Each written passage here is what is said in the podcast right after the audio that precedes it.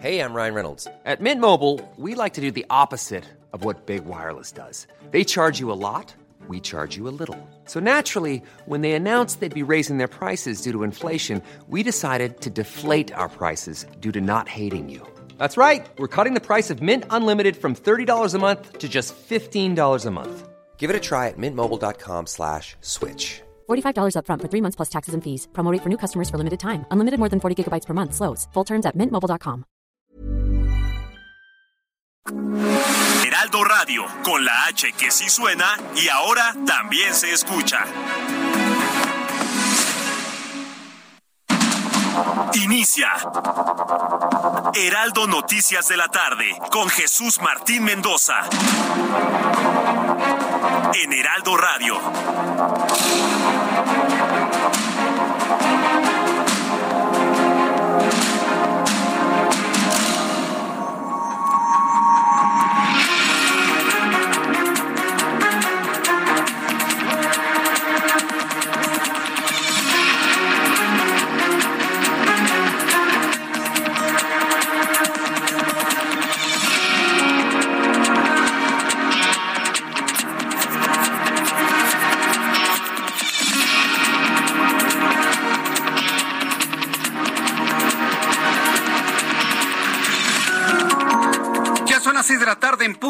Hora del centro de la República Mexicana. Bienvenidos al Heraldo Radio, a las noticias como usted le gusta escucharlas a esta hora de la tarde a través de la gran plataforma de emisoras del Heraldo Radio en todo el país, en toda la República Mexicana.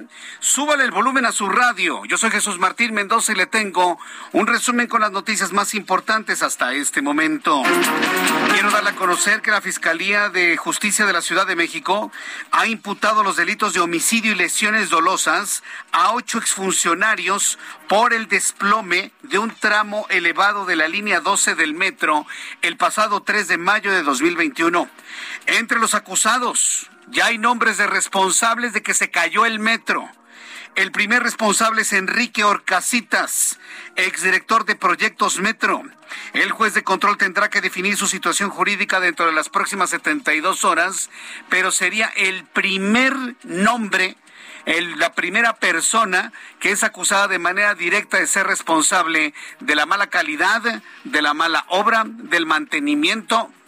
No sé cómo le van a echar encima el tema del mantenimiento, pero bueno, también es responsable del mantenimiento de la línea 12 del metro y va a ser el primero que seguramente pise la cárcel por ser el responsable de que se haya caído el metro. Si usted me va a preguntar si hay otros nombres, la respuesta es no. A ratito le voy a tener otros nombres que no precisamente los que usted me está preguntando en estos momentos en nuestras plataformas y formas de consulta entre usted y yo. Pero bueno, más adelante le voy a tener todos los detalles. Este es un avance en este resumen.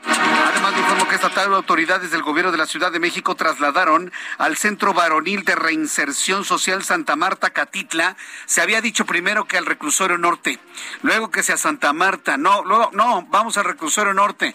Y esto se hizo evidentemente para de alguna manera despistar cualquier tipo de acción encaminada a un, entre comillas, rescate de estos 14 imputados, de estos 14 responsables, integrante de la banda de los Chapitos, 14 detenidos implicados en la balacera registrada el martes en Topeilejo, en la alcaldía Tlalpan. El expresidente de México, Enrique Peña Nieto, publicó un anuncio en una página sobre la venta de inmuebles donde está vendiendo su hermoso departamento en Madrid, España. Quiere 650 mil dólares por el departamento. Cuesta 13 millones 600 mil pesos. Miren, el departamento de Peña Nieto está en uno de los barrios más eh, lujosos. Está en uno de los barrios más lujosos de Madrid. No es un no es donde él vive, ¿sí? es un departamento que él tiene. Ya nos platicó Patricia Alvarado sobre este asunto. Pero la verdad sea dicha. Dígame, ¿usted prefiere comprar un departamento de 13 millones en uno de los barrios más exclusivos de Madrid o lo quiere comprar en la Ciudad de México? Aquí yo he visto departamentos más caros. Aquí yo he visto departamentos de 15, 16, 20, 25, 30, 40, hasta 50 millones de pesos en México. ¿sí? Entonces digo, si, van a salir ahí toda la, la, bola de personas que ya sabe quiénes son o de dónde vienen, ay, cuánto lujo tiene el presidente de la República. Perdónenme, pero hay políticos mexicanos en este momento que tienen departamentos mucho más caros que los que está que el que está vendiendo Enrique Peña Nieto. ¿eh? Entonces, por favor, vamos poniendo las cosas en una eh, eh, en una en un nivel adecuado, en un nivel correcto. 13 millones 600 mil pesos es mucho dinero para el 98% de los habitantes de este país. Totalmente de acuerdo. Pero de que hay cosas más caras y ni siquiera en colonias de lujo en la Ciudad de México, pero por supuesto. Ya lo platicaremos también, porque es un fenómeno de distorsión de precios en el ramo inmobiliario. Le voy a platicar también y le informaré con detalle que Ken Salazar, el embajador de los Estados Unidos, defendió hoy su, entre comillas, buena relación yo no creo en las buenas relaciones de los políticos estadounidenses con políticos mexicanos. Pero bueno, dice Ken Salazar que tiene una buena relación con el presidente López Obrador, la cual dijo ha dado resultados. Esto luego de que el diario New eh, York Times publicó una nota que señalaba de poner en peligro los intereses del gobierno de Joe Biden. Obviamente Joe Biden ya está analizando relevar a Ken Salazar y poner a alguien que sí pueda de alguna manera leer la cartilla algunos integrantes de la administración mexicana. Mientras tanto, el Servicio de Administración Tributaria informó que otorgará una prórroga hasta el 31 de diciembre. El SAT 31 de diciembre, prórroga de este año para que los contribuyentes tramiten la e-firma y habiliten el buzón tributario, así como la cancelación de facturas electrónicas emitidas antes de 2022. Le informo que en Puebla, en el penal San Miguel, fueron hallados 104 cuartos ocultos que eran usados para diversos negocios como farmacias, tienda, zapaterías, estética, gimnasio, restaurante. Los presos hacían uso de ellos a cambio de dinero, incluso contaban con cuartos adaptados como hotel de citas, como motel, me ponen aquí, para encuentros íntimos, para tener relaciones sexuales con que se les pegara la gana. Hasta hotelito, hasta motelito tenían dentro del penal de Puebla. Para que vea que los penales no son precisamente lugares donde la gente, pues de alguna manera, se pueda reinsertar a la vida social.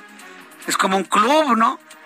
Yo creo que aquí tiene mucho que explicar el propio gobernador del estado de Puebla, Miguel Barbosa. A través de sus redes sociales se publicó un video donde unos jóvenes que se encontraban patinando en Ciudad Universitaria fueron agredidos por elementos de seguridad UNAM, de auxilio UNAM. Estos gorilas, y perdón que lo diga así porque no es la primera vez que lo hacen, se están pasando de listos y se lo tenemos que decir a la UNAM. La UNAM tiene que hacer una depuración de este, entre comillas, cuerpo de seguridad. Sí, porque se han comportado como lo que dije, no en este caso, sino en otros. Y, acosan a ciclistas y acosan a automovilistas y golpean al, que se le pone enfrente. Ah, pero eso sí, si los familiares de estos gorilas, como le dije, tienen tienen integrantes de familia o amigos que venden tacos, ah, entonces sí entran. Que venden garnachas, entonces sí entran a Ciudad Universitaria. Que venden refrescos, entonces sí entran. Que venden algún otro producto, usted ya sabrá a lo que me refiero, entonces sí entran. Ah, pero no patine usted donde ellos no quieren porque hasta sangre de la nariz le sacan. Creo que el rector de la Universidad Nacional Autónoma de México tiene que tomar medidas en esto y hacer una verdadera limpieza de estos candidatos a criminales. También informo que en Puebla, en el penal de San Miguel, fueron hallados 104 cuerpos. Ah, bueno, ya le platiqué de, estos, de, este, de esto que sucede allá en el penal de, de Puebla. Pero en otra noticia importante, fíjese que murió Ivana Trump la primera esposa del expresidente de los Estados Unidos, Donald Trump. Hasta el momento se desconocen las causas del fallecimiento, pero llama poderosamente la atención porque no se trataba ni de una mujer mayor, tampoco se trataba de una mujer que se conociera algún tipo de enfermedad, pero más adelante le voy a tener todos los detalles de esta información. Son las seis con ocho, las seis con ocho horas del centro de la República Mexicana. Vamos a entrar en comunicación con nuestros compañeros reporteros urbanos. Alan Rodríguez, en primer lugar, ¿en dónde te ubicamos, Alan? Hola, ¿qué tal Jesús Martín? Amigos, muy buenas tardes. Tenemos severas complicaciones para circular sobre la avenida José María Vértiz, esto en su tramo entre el cruce con el eje 3 Sur hasta el cruce con la avenida Río de la Loza. Por una parte, continúan las labores por parte de la alcaldía de Cuauhtémoc, que realizan eh, trabajos de remodelación al camellón de esta vialidad, lo cual ocasiona reducción de carriles, esto afectando ambos sentidos de la vialidad. Ya hemos platicado con algunos de los trabajadores y nos comentan que por lo menos otras dos semanas les estará tomando concluir estos trabajos. Por otra parte, con la interrupción a la circulación con rumbo hacia la calle de Luis Moya y hacia la zona centro, debido a la instalación de la base del transporte alternativo para movilizar a los afectados por la suspensión de una parte de la línea 1 del metro que se encuentra con el cruce con Arcos de Belén. Por esto, la mejor alternativa es el eje central Lázaro Cárdenas, que permite movilizar a los automovilistas con mayor facilidad desde la zona de viaducto hasta la zona de Bellas Artes. Por lo pronto, el reporte que tenemos. Muchas gracias por esta información. Continúa, Buenas tardes. Gracias, que te vea muy bien. Muy buenas tardes a mi compañero Alan Rodríguez. En unos instantes le voy a tener todo lo que fue el seguimiento de estos dos vehículos rinocerontes, los que les llaman los rinos de la Secretaría de Seguridad Ciudadana, que llevaron precisamente a estos 14 integrantes de la banda de los Chapitos al penal de Santa Marta. Lo platicaremos un poco más adelante aquí en el Heraldo Radio. Por lo pronto, cuando son las seis de la tarde con diez minutos hora del centro de la República Mexicana, le recuerdo que escuche usted el Heraldo Radio.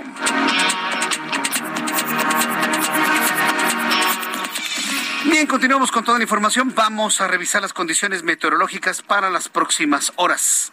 Mucha atención porque vamos a revisar lo que nos está informando el Servicio Meteorológico Nacional, que depende de la Comisión Nacional del Agua.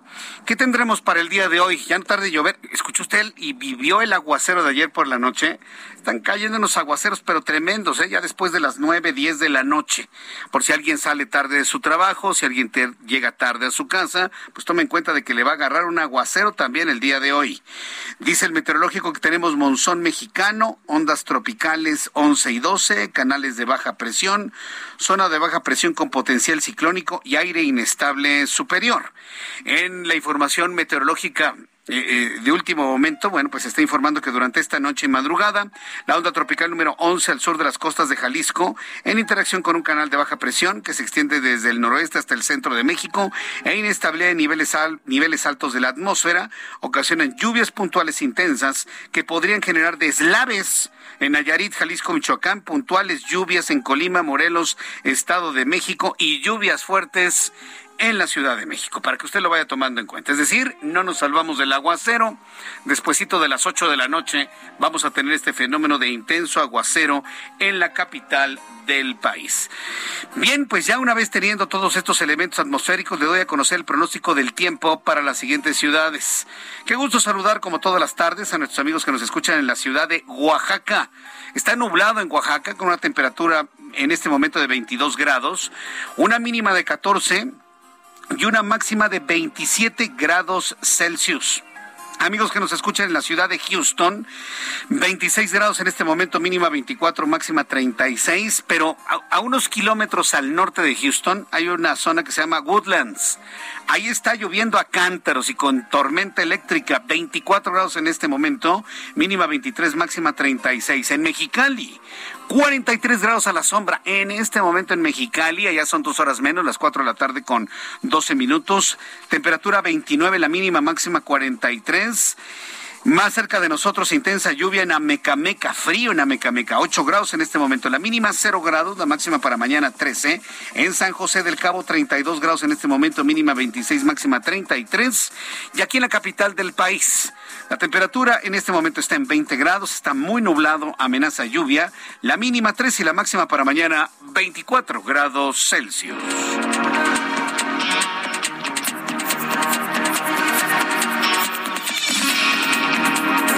Con 13 minutos hora del centro de la República Mexicana. Vamos a entrar a la información y a las noticias. ¿Qué ocurrió un día como hoy, 14 de julio? Estamos ya casi a mitad de mes, ¿eh? ¿Qué sucedía hoy, 14 de julio, en México, el mundo y la historia? Abra Marriola. Amigos, bienvenidos. Esto es un día como hoy en la historia, 14 de julio. 1520. En México, el conquistador español Hernán Cortés y sus hombres derrotan a los aztecas en la batalla de Otumba. 1881. El legendario pistolero y forajido Billy the Kid es capturado y asesinado por Pat Garrett a las afueras de Fort Summer. 1983. Nintendo estrena el videojuego Mario Bros. 1995, en los Estados Unidos, la empresa MPEG, Moving Picture Experts Group, da a conocer el famosísimo formato MP3. Amigos, esto fue un día como hoy en la historia. Muchas gracias. Yo nada más estaba esperando que dijera Abraham Arriola muchas gracias, ¿no? Pero bueno, no, no lo dijo. Creo que se le olvidó. Gracias, Abraham Arriola, por las efemérides del día de hoy, 14 de julio. Bien, ya son las, eh, las 6 de la tarde con 14 minutos, hora del centro de la República Mexicana. Después de lo ocurrido anteayer, el pasado martes, con este enfrentamiento a balazos ahí en Topilejo, eh, eh, muy cerca de la carretera México-Cuernavaca, kilómetro 28 para ser más precisos. Bueno, pues entonces ya, tenemos un avance en cuanto a las investigaciones. Ya sabemos que no era una célula de, de secuestradores, se trataba de una célula del crimen organizado ligada al cartel de Sinaloa conocidos como los Chapitos. Se detuvieron a 14 personas que estuvieron durante todas estas horas en el centro de retención en Azcapotzalco de la Fiscalía de Justicia de la Ciudad de México. El día de hoy, poco después de las dos y media de la tarde, fueron trasladados estos 14 individuos. Primero se decía que al, al reclusorio norte, primero se hablaba del reclusorio norte, posteriormente se hablaba de Santa Marta, luego volvieron a decir que reclusorio norte y finalmente se fueron a Santa Marta. Ya los llevaron y toda esta crónica con nuestro compañero Javier Ruiz. Adelante Javier, gusto en saludarte. Bienvenido, buenas tardes. Buenas tardes, Jesús Martín. Efectivamente, Jesús Martín, con tres minutos, cuando salió este convoy de la Fiscalía de Jardín ubicado en la zona de Azcapotzalco. Una hora con seis minutos duró el, trayecto, el traslado desde este punto hasta el reclusorio Varonil de Santa Marta. Desde un principio, como bien lo mencionabas, hablaba aquí de los otros rodados hacia el reclusorio norte.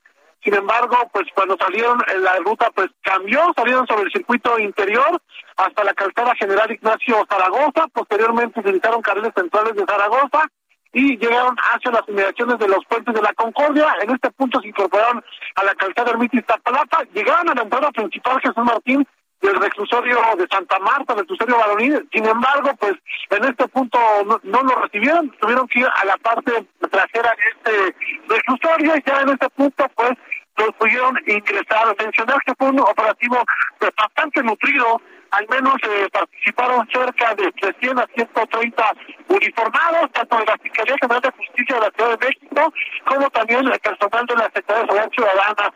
Iban en tres eh, camiones, camiones de distintos tipos de rinocerontes, como son conocidos, y de la misma manera pues iban eh, acompañados con camionetas, con motopatrullas, con personal de tránsito que durante este recorrido empezó realizando los cortes intermitentes a la circulación, principalmente en la zona del circuito y de Zaragoza, desde no les permitían a los automovilistas ingresar en los carriles laterales a los centrales mientras pasaba este convoy.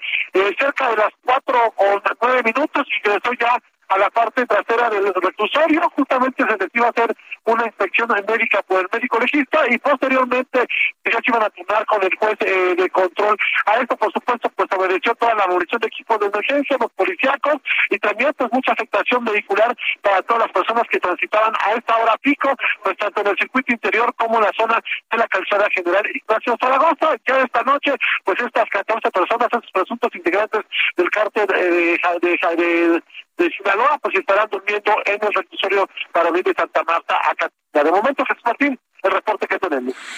Bien, pues eh, muchas gracias por esta información. Eh, entonces, a ver, sí llegaron entonces 14 detenidos, ¿verdad? Sí, se de los 14, incluso fueron trasladados en tres eh, vehículos blindados, Jesús Martín, de estos tipos rinocerontes.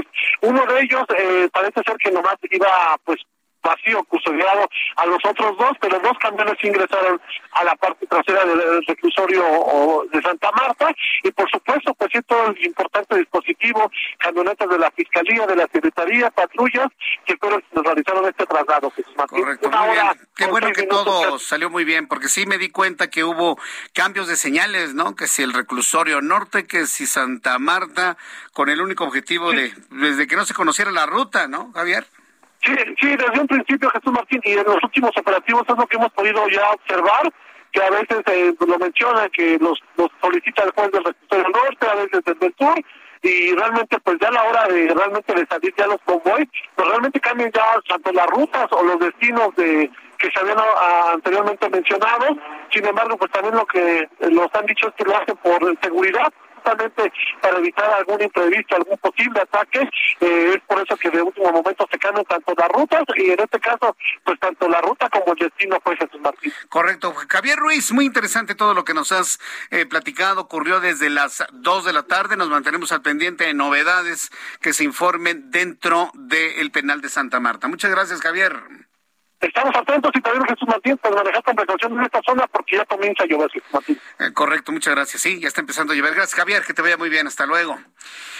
Bueno, pues esto fue lo que ocurrió el día de hoy. Mire, para poder entender qué es lo que está pasando en la Ciudad de México, tendríamos que hacer un recuento o hacer una revisión de las declaraciones que en su momento hizo eh, Miguel Ángel Mancera, el senador Miguel Ángel Mancera, cuando fue jefe de gobierno de la Ciudad de México.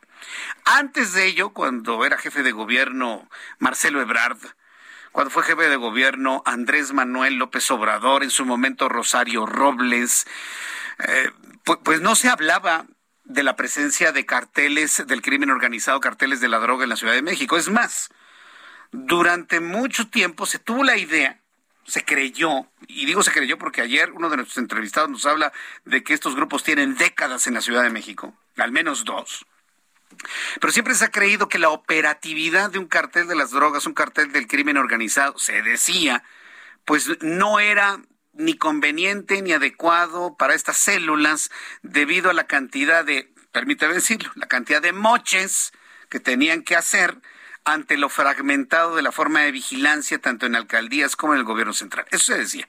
Eso se decía, no, pues aquí no pueden operar porque está muy fragmentado y no les conviene, ¿no? Entonces se asientan en otras entidades alrededor de la Ciudad de México y operan aquí, pero no están asentados aquí. Quien llegó a confirmar eso fue Miguel Ángel Mancera. Yo recuerdo claramente cómo en su momento se le preguntaba en su tiempo de jefe de gobierno que decía, no, no, aquí no hay cárteles de la droga. Aquí no hay células del crimen organizado. Hay pequeños grupos delincuenciales que tenemos debidamente ubicados, nos decía Miguel Ángel Mancera en ese entonces. Vaya, con el conocimiento de haber sido en ese momento procurador de justicia de la Ciudad de México y posteriormente jefe de gobierno de la Ciudad de México. Y con esa idea nos quedamos. Sí. Quien ha mostrado de alguna manera la preocupación sobre ello fue el propio presidente de la República, hoy Andrés Manuel López Obrador, quien asegura que no tiene información sobre la presencia del cartel de Sinaloa en la Ciudad de México. Y claro, tiene que de alguna manera que reaccionar en ese sentido, porque si se confirma que estas células tienen al menos 20 años en la ciudad, ¿a quién le cae? ¿A quién le cae? Pues le cae a él directamente. Hace 20 años él era el jefe de gobierno de la Ciudad de México. Y si desde hace 20 años el cartel de Sinaloa se asentó en la Ciudad de México, el primero que debió haber sabido eso era Andrés Manuel López Obrador, que hace 20 años era jefe de gobierno y hoy es presidente de la República. ¿Qué fue lo que dijo? Bueno, pues el presidente mexicano aseguró esta mañana que no tiene información sobre la presencia del cartel de Sinaloa en la Ciudad de México. Al ser interrogado sobre el tema, López Obrador pidió esperar a las investigaciones y eso hay que esperar que se investigue. Nosotros todavía no lo tratamos en la mesa, dijo el presidente. Fíjese lo interesante, porque si yo le, si hacemos un recuento de lo que le acabo de explicar, la entrevista que nos dieron ayer, el representante de la DEA, quien confirmó que estos grupos ya tenían una gran cantidad de tiempo aquí, al menos 20 años, pues yo creo que el presidente tendría que explicar en este momento si él tenía conocimiento cuando fue jefe de gobierno, por lo menos de las primeras actividades de esta célula del crimen organizado. ¿Qué fue lo que explicó hoy en la mañana? Esto fue lo que dijo el presidente López Obrador.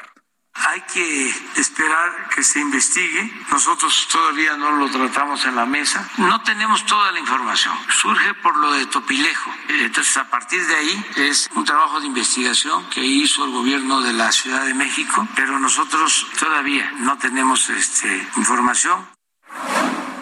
Mire, dos cosas. Si es verdad lo que dice Andrés Manuel López Obrador, qué grave, ¿eh? Qué grave que el tema ni siquiera lo tengan en la mesa, que ni siquiera lo hayan tenido ubicado como presidente de México. Y yo entiendo que un presidente de México debe tener todos los pelos de la burra en la mano, como decimos popularmente. Si es verdad lo que dijo López Obrador, qué miedo. Ojalá y nos esté mintiendo. Ahora sí, para que vea, ojalá y nos mienta. Que por la prudencia del tema, por lógica, pues evidentemente lo tengan detectado, sepan quiénes estaban, quiénes están operando, cuáles son sus actividades, que sí lo tienen en la mesa y que, y que sí lo hayan dialogado, pero que evidentemente por la secrecía del caso no pueden revelarlo. Por eso dice que no lo sabe. Ojalá nos esté mintiendo, porque hoy, si verdaderamente nos está diciendo la verdad el presidente de la República, qué terrible que un gobierno no tenga una idea de este tipo de células en la Ciudad de México y que ni siquiera lo tengan en la mesa. Yo me quiero quedar con la idea de que no nos dijo la verdad por la secrecía y la gravedad del asunto. Yo me quiero quedar con esa idea, ¿eh? porque si nos dijo la verdad, híjole. Nos queda de ver. Bueno, voy a ir a los anuncios y regreso enseguida. Le invito para que me escriba a través de mi cuenta de Twitter, arroba Jesús Martín MX, y a través de YouTube, en el canal Jesús Martín MX. Escucha las noticias de la tarde con Jesús Martín Mendoza.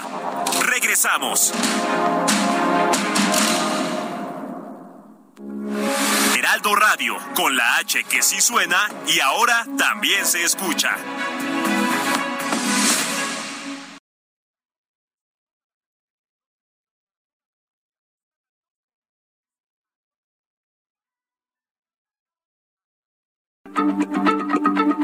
Heraldo Radio, la H se lee, se comparte, se ve y ahora también se escucha.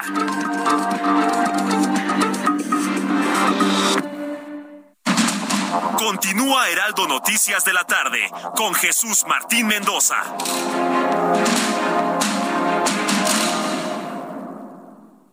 Batalla entre la comida saludable y la chatarra. Oye, mi amiga, vente conmigo. Si tienes antojo, yo te voy a llenar. Claro que te llena. ¿Pero de qué? Pura chatarra te vas a meter. Pero mira mis colores, estoy llena de sabores. ¡Qué cínico! Eres puro químico.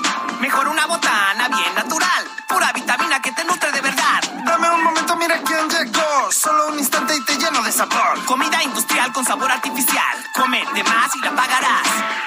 ¿Ya previste? ¡Ya lo hiciste! Gobierno de México. ¡Órale! A esta fiesta vino todo el mundo.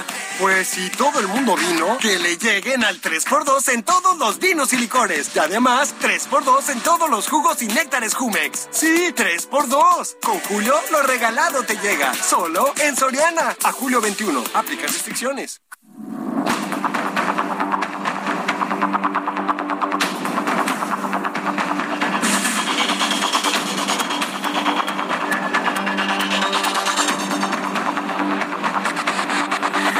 Son las seis de la tarde con 31 minutos hora del centro de la República Mexicana. Si usted es la primera vez que me está escuchando, quiero decirle que mi nombre es Jesús Martín Mendoza y desde hace ya muchos años le acompaño con las noticias a esta hora de la tarde. En esta ocasión aquí en el Heraldo Radio, en todo el país, en toda la República Mexicana. Envío saludos a quienes nos escuchan en Tijuana. Gracias por estar en sintonía con nosotros. A nuestros amigos que me escriben a través de YouTube en el canal Jesús Martín MX. Muchas gracias. Para para Miguel Contreras, para Marco Coello, para Inés Rojas, Elizabeth Aguirre Rodríguez, Roberto Aedo, muchas gracias, Roberto. Dice la sentencia de los 14, llevarlos y sentarlos en primera fila en las mañaneras de por vida. Ay, Roberto, eso no es sentencia. Te puedo asegurar que sí le aplauden, ¿eh? Carolina Valero, muchas gracias. Carl Weiss, muchas felicidades a quienes cumplen años, festejan un aniversario u otro. Ale Aldama, qué bueno que no estaba López y no hubiera soltado a los de Topilejo.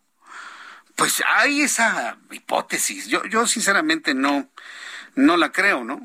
Sí, está la hipótesis, ¿no? De que se hizo el operativo mientras el presidente estaba en Estados Unidos. No, yo no le veo sustancia al asunto, ¿eh? Yo no le veo sustancia al asunto. Porque si hablamos de operativos, yo creo que quien ha hecho un trabajo muy importante en cuanto a operativos para el control del crimen organizado ha sido Omar García Harfuch. Ahí sí. Es más, mire, yo le puedo asegurar que Omar García Harfuch va a ser un hombre, es un hombre joven, que lo vamos a ver en temas de seguridad y en otros temas de carácter político más allá del 2024, ¿eh? Téngalo usted por sentado. No tengo la menor duda. Y el trabajo que ha hecho, bueno, pues la verdad es que es, muy importante. ¿no? De ahí pensar que una acción de esas, bien planeada, bien pensada, porque salió bien, ¿eh? Porque salió bien, a pesar de los lesionados y de la persona que recibió un impacto de bala, pues el operativo fue prácticamente limpio. Detuvieron a todos, liberaron a cuatro secuestrados en buen estado de salud. O sea, fue un operativo bien hecho. Ya de ahí, en el operativo bien hecho, bien armado, decir, es que se hizo mientras el presidente no estaba. Híjole, me, parece como que disminuir mucho del crédito y mucho del buen trabajo que hizo Omar García Harfuch, su equipo de inteligencia y todos los elementos de la policía y la Guardia Nacional que participaron en las, en las acciones del martes. Sí, ya había leído esa hipótesis, pero la verdad, pues no, no, sinceramente no le, en lo personal no le doy crédito porque, bueno, si se trata de liberar, se puede hacer después situación que evidentemente no ha ocurrido. Bien, continuando con la información del día de hoy, vamos a, revisar pues a otro tipo de imputados.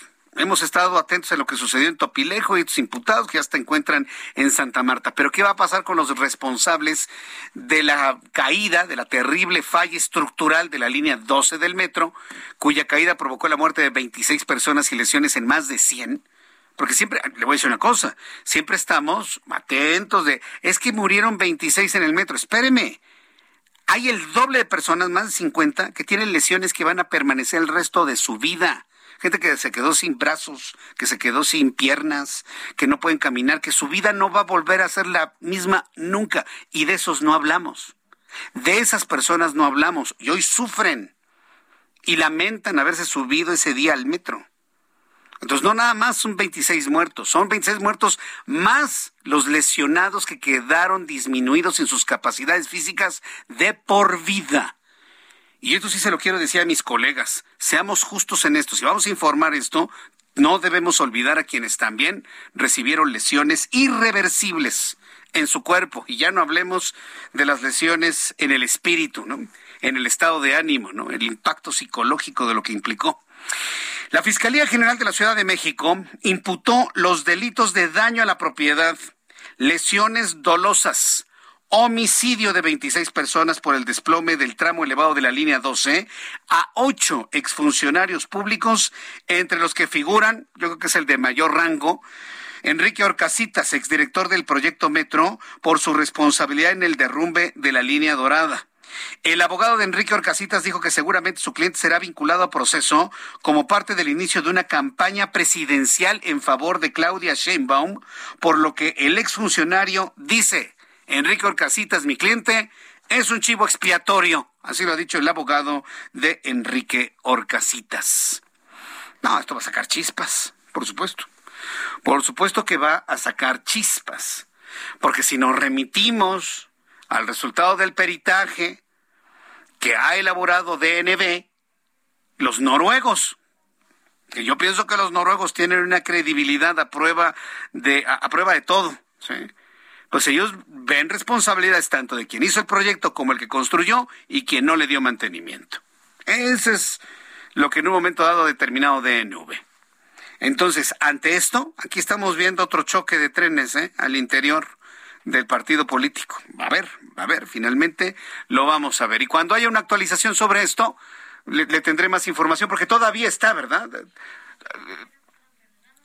Están reanudando precisamente la sesión en estos momentos, entonces esto va a arrojar más información y la idea sería presentarle el nombre de las otras siete personas para saber quiénes son, posiblemente no muy conocidos, entiendo que el más conocido es Enrique Orcasitas. Uy, platicamos con él infinitas ocasiones cuando estábamos allá en la otra estación, precisamente, platicando sobre el metro, con él llegamos a platicar de los cambios de ruta, los cambios de planes, cuando se determinó que fuera elevado y no subterráneo por las condiciones del subsuelo, bueno, una gran cantidad de asuntos que yo recuerdo claramente con la construcción de la línea bicentenario, de la línea dorada.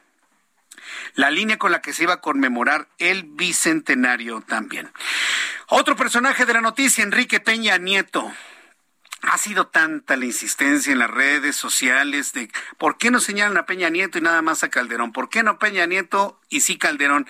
Ha sido tanta el agua al cántaro que ya finalmente se rompió y digo, bueno, pues ahora le investiguen Enrique Peña Nieto. Y ahora conocemos una gran cantidad de asuntos que si le dieron en diversas entregas 26 millones de pesos. El asunto es que Enrique Peña Nieto se convirtió en personaje de la noticia porque puso a la venta su lujoso departamento en Madrid, España.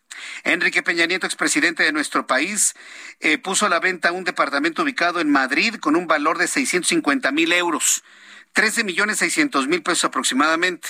La venta del inmueble fue publicada en una página de internet dedicada a la venta de departamentos y casas, pero al informarse que el anuncio era de Peña Nieto fue retirado de inmediato. Vamos a conocer detalles de esto antes de, de poder hacer una reflexión entre usted y yo sobre ello con mi compañera Patricia Alvarado nuestra corresponsal en Madrid, España, a quien le envío un caluroso saludo. Muchas gracias, Pati. Adelante, muy buenas noches allá. Muy buenas tardes, Jesús. El expresidente de México, Enrique Peña Nieto, puso a la venta su lujoso apartamento del centro de Madrid, que adquirió en 2020 por medio millón de euros y por el que ahora pide en torno a 650 mil euros, tras una profunda reforma que dejó la vivienda impecable.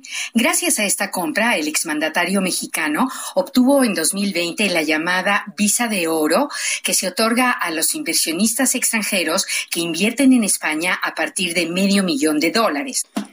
El portal de bienes raíces Idealista anuncia el amplio apartamento de 140 metros cuadrados en Internet.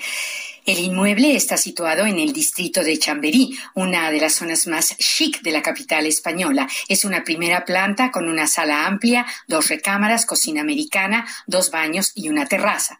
La puesta en venta de esta vivienda coincide casualmente con la reciente demanda presentada por la Unidad de Inteligencia Financiera ante la Fiscalía General de la República contra Peña Nieto por supuestas operaciones con recursos de procedencia ilícita.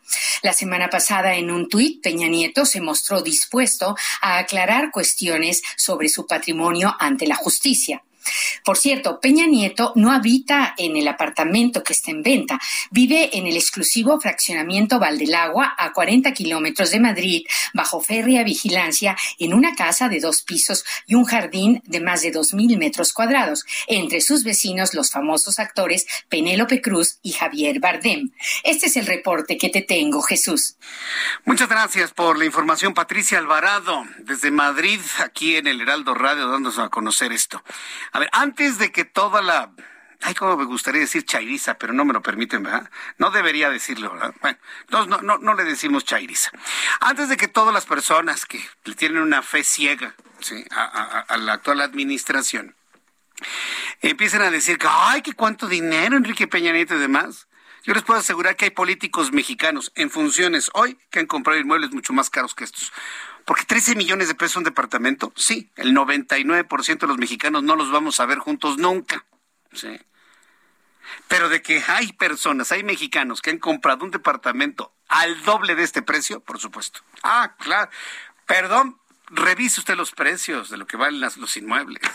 Ya, si me dicen un inmueble, un departamento en Chamberí, que no es muy grande, o sea, si tiene su sala, tiene su comedor, tiene su cocina, el piso no es muy grande, con dos recámaras, una terraza, en 13, le podría decir que está al nivel de los departamentos de lujo que puede encontrarse en la capital de la República, o en Angelópolis, en Puebla, o, en Puerta de Hierro, ¿sí? O en San Pedro. en San Pedro, bueno, ahí en las casas puede encontrarse cosas del triple o del cuádruple, por ejemplo. Entonces, tampoco vayan a armar un escandalazo, ¿no? Como si ya el poner a la venta ese departamento ya libera de toda responsabilidad al expresidente de México. No, no es cierto. Hay políticos mexicanos que pueden gastar eso y más, mucho más, por favor. Entonces hay que, hay normar criterio en este sentido. Hay que normar el criterio. Lo que sí está grande es su casa eh, en Valdelagua. Ahí sí, para que vea. Tener un jardín de dos mil metros cuadrados. Pues quería, yo seguramente sigue corriendo como cuando vivía en Los Pinos, ¿no? para salir en la mañana, fresco acá, respirando el aire madrileño, sí, así. Sí, entonces, bueno, pues dándose aires de español mexicano yo, no hombre, por eso tengo mi banderita de España en el coche, porque yo, yo no soy mexicano, toda mi ascendencia viene de la madre patria. O sea, me estoy burlando, ¿eh? Si alguien no lo había notado. Pero en fin, ya veremos finalmente en qué termina toda esta historia de los inmuebles del expresidente de México, Enrique Peña Nieto. Pero sí quise hacer esta aclaración porque que no nos vayan a salir que hoy cuánto dinero, cuando aquí en este lado del mundo, en este lado del mundo, aquí es más. Tenemos una de las colonias más caras del planeta, aquí, aquí en la Ciudad de México, de las más caras, de más caro que en los barrios más lujosos y exquisitos de la Villa Real, Londres o de los lugares más exquisitos de, de, España o de Francia o de Canadá o de los Estados Unidos. Aquí, aquí, aquí, aquí. Aquí los hay, los más caros del mundo, aunque usted no lo pueda creer. Bueno, en otros asuntos, el senador Ricardo Monreal le ha pedido al Movimiento de Regeneración Nacional, su partido político, todavía su partido político, que evite reciclar o trasladar al interior del partido las viejas prácticas de los partidos políticos, los cuales ahora agonizan. O sea, en pocas palabras, Ricardo Monreal está pidiendo a Morena que no haga lo que hacía el PRI en cuanto a la persecución política de sus adversarios, como ahora sucede entre Eladio Sansores y Alejandro Moreno. Punto. Esa es la verdad. Eso es lo que está diciendo. Desde Tamaulipas, el coordinador morenista en el Senado de la República dijo que su partido debe actuar con congruencia y con y democratizar las decisiones que se tomen para la elección de candidatos. Entro en comunicación con Misael Zavala, en unos instantes voy a platicar con Misael Zavala, reportero del Heraldo Media Group, quien nos tiene pues estas declaraciones de Ricardo Monreal, que no es la primera vez que, choca contra su, contra su partido político, no es la primera vez. Misael, adelante, gusto en saludarte. Muy buenas tardes. Jesús Martín, buenas tardes. Efectivamente, pues eh, el senador Ricardo Monreal realiza estos días una gira de trabajo por eh, el norte del país. Hoy estuvo en Tamaulipas, donde pues exigió a Morena que evite reciclar o trasladar al interior del partido las viejas prácticas de los otros institutos políticos que ahora para su eh, a su parecer pues están agonizando durante una presentación de uno de sus libros en Ciudad Madero, Tamaulipas, el coordinador de Morena en el Senado dijo que su partido debe actuar con congruencia y democratizar las decisiones que se tomen para la elección y la selección de candidatos, no solamente para el presidente de la República, sino para otros eh, pues cargos públicos. Pero ¿qué te parece si vamos a escuchar cómo lo dijo Ricardo Monreal?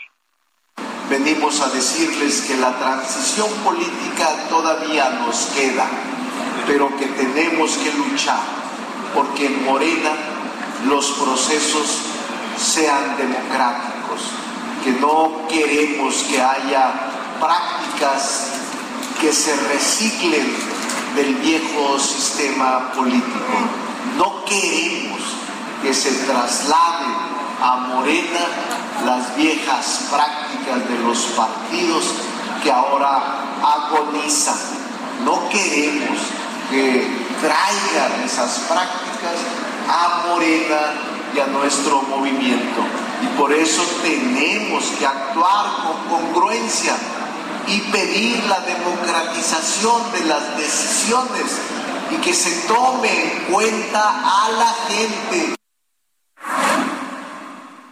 Jesús Martín Ricardo Monreal, pues ha hablado en los últimos días de que se realizan elecciones primarias, sobre todo eh, para elegir al candidato de Morena para la presidencia de la República, ya que ha dicho que es la única manera de salir adelante y culminar el proceso de transición política en el país. En este evento, Jesús Martín, en Ciudad Madero, pues estuvieron al menos 500 asistentes que le gritaron también, pues, presidente, presidente, y también asistió el, eh, pues, el, el eh, el presidente municipal de Ciudad Madero, Tamaulipas, estuvo también ahí presente, a pesar de haber sido un día laboral. Jesús Martín, hasta aquí la información. Correcto, muchas gracias por la, información, gracias. Gracias, Jesús Martín. Gracias, Misael. Que te vaya muy bien, mi compañero Misael Zavala, reportero del Heraldo Media Group, quien nos tuvo toda esta información. Pues a todos les están gritando, ¿no? A donde va Claudia Sheinbaum le dicen presidenta, presidenta, presidenta. A donde va Marcelo Ebrard, presidente, presidente, presidente.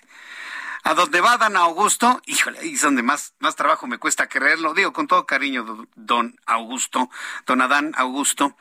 Eh, también le gritan presidente, presidente. Y a Ricardo Monreal también presidente, presidente. Bueno, con decirle que alguien también me ha gritado a mí, Jesús Martín, presidente, presidente, pues sí. A Lili presidenta, presidenta. A Loret Mola, presidente, presidente. Giovanna, presidenta, presidenta. Ali, también, ¿no? Pues ya de una vez, ¿no? Ali, presidenta, presidenta. Todos queremos ser presidentes. Lo que sí le puedo decir es que cualquiera de los que le he mencionado lo haríamos mejor. O menos peor, pues, cualquiera, el que me ponga. Es más, hasta Noroña. Hasta Noroña lo haría menos peor. Bueno, son las seis con cuarenta y ocho, las seis de la tarde con cuarenta y ocho minutos hora del centro de la República Mexicana. Bien, tengo en la línea telefónica Rafael Carmona Paredes, coordinador general del Sistema de Aguas de la Ciudad de México. Estimado Rafael Carmona, gusto en saludarlo. Muy buenas tardes. Jesús Martín, muy buenas tardes. Gracias por este espacio informativo. Gracias por tomar la comunicación. Muy interesados en conocer sobre el tema de la recuperación de caudales en el canal Bosque Colorines y este convenio firmado. Coméntenos cuáles son los alcances de este proyecto, Rafael Carmona. Cómo no, muchas gracias. Mira, primero recordar que la presa El Bosque es una de las tres presas principales del sistema Cutzamala. De la presa El Bosque en el Valle de México hemos recibido agua pues a partir de los años 1985, 86, es decir, tenemos pues un poquito más de 35 años recibiendo agua de la presa El Bosque, agua que eh, se combina con la agua de la presa Valle de Bravo, de la presa Villa Victoria, y es lo que el sistema Cutzamala aporta a este Valle de México. El convenio es un convenio de tipo general que tiene como intención hacer un uso muy eficiente del agua en la zona conocida como el canal Bosque Colorines. Se llama canal porque es una estructura abierta que permite llevar el agua de la presa El Bosque a la presa Colorines, en donde empieza el bombeo del sistema Cutzamala. Al hacer más eficiente el uso del agua, entonces se pueden compaginar muy bien los usos que se han generado en la zona para riego agrícola con la necesidad que tenemos en el Valle de México de aportar eh, caudales eh, muy importantes, de no reducir estos caudales de aportación para agua potable, para consumo eh, humano, para uso doméstico, en todas las casas habitación de este gran valle. Es decir, el convenio tiene una doble intención eh, generar eh, las acciones que nos permitan tener, sostener a, eh, la cantidad de agua que recibimos en el Valle de México, pero al mismo tiempo reconocer que los habitantes de aquella zona del canal Bosque Colorines que han desarrollado unas eh, eh, que han desarrollado actividad económica muy importante alrededor de la siembra de guayaba, aguacate, chayote, etcétera, pues también deben eh, recibir los beneficios del agua de la región para continuar con esta actividad esencial para la vida cotidiana de las personas que viven allá y aún más reforzar eh, los beneficios del agua que se tiene en la zona con la construcción de algunos sistemas de agua para localidades de esa región. De esta manera, pues combinar el beneficio que tenemos en el Valle de México con beneficios que debemos generar, así, así lo digo, nosotros mismos, los capitalinos, los que vivimos en el Valle de México, de la Ciudad de México y del Estado de México, debemos fomentar y lograr que eh, haya también beneficios para las zonas eh, productoras del agua que nos benefician en el Valle de México. Correcto. Bueno, entonces, concretamente, el beneficio para el Valle de México, ¿cuál sería, Rafael Carmona? Eh, recuperar del orden de mil litros por segundo en promedio al año, para que a través del sistema Cutzamala pueda llegar, pueda seguir llegando esta cantidad eh, a las casas, habitación de nuestra gran ciudad y de los vecinos de los municipios conurbados en el Estado de México. nosotros sabemos que de cada 10 litros de agua, tres son del sistema Cutzamala y los otros siete vienen de los pozos del Valle de México. Si es tan bajo el porcentaje del agua que, que obtenemos del sistema Cutzamala, eh, ¿cuál es el beneficio palpable para los habitantes y las familias en la Ciudad de México? Bueno, sabemos, sabemos que nuestros pozos eh, han sufrido también de reducción en su aportación por la reducción en el, en el nivel del agua que se tiene en el subsuelo y que debemos tener una muy buena coordinación entre las distintas fuentes de abastecimiento de agua que tenemos para la ciudad. Es bien cierto que el sistema Cutzamala aporta una tercera parte y la demás proviene de pozos en la ciudad, de pozos en el sistema Lerma, una pequeña cantidad de los manantiales que tenemos en la parte alta de las montañas del poniente y del sur de la ciudad, pero debemos eh, cuidar, cuidar, conservar todas estas fuentes porque necesitamos el agua de todas ellas. Bien, pues don Rafael Carmona Paredes, coordinador general del Sistema de Aguas de la Ciudad de México, le agradezco mucho este tiempo. Deme oportunidad de seguir en contacto con usted para todos los temas que tienen que ver con el agua, ahora que vienen las lluvias, las, eh, los problemas que hay con el sistema de drenaje en la ciudad, poderlo platicar con usted, que nos dé recomendaciones. En fin, hay una gran cantidad de temas que abordar con usted. Lo buscaré en una oportunidad futura, don Rafael. Claro que, sí, Jesús Martín, para nosotros es una gran oportunidad para poder eh, eh, establecer estos, al establecer estos diálogos contigo, pues informar a, a toda la población de este gran valle. Muy bien, que la pase muy bien, gracias por tomar mi comunicación. Muy buenas tardes. Muy buenas tardes. Hasta luego, que le vaya muy bien. Es Rafael Carmona Paredes, coordinador general del Sistema de Aguas de la Ciudad de México. Faltan cinco minutos para que sean las siete horas del centro de la República Mexicana. Voy a los mensajes. Al regreso le tengo un resumen con lo más importante, los datos de COVID-19. Casi nuevamente 37 mil contagios en solo 24 horas. Nuestros compañeros reporteros urbanos, mucho más aquí en el Heraldo Noticias.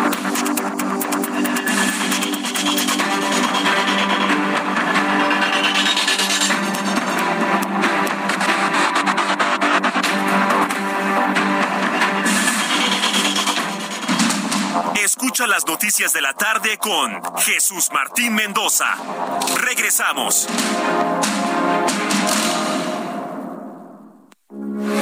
Heraldo Radio 98.5 FM, una estación de Heraldo Media Group. Transmitiendo desde Avenida Insurgente Sur 1271, Torre Carrachi, con 100.000 watts de potencia radiada. Heraldo Radio, la H que sí suena y ahora también se escucha.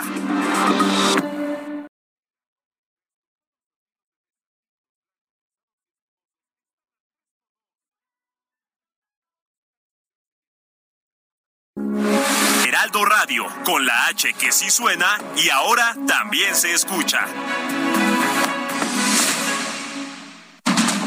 Continúa Heraldo Noticias de la tarde con Jesús Martín Mendoza.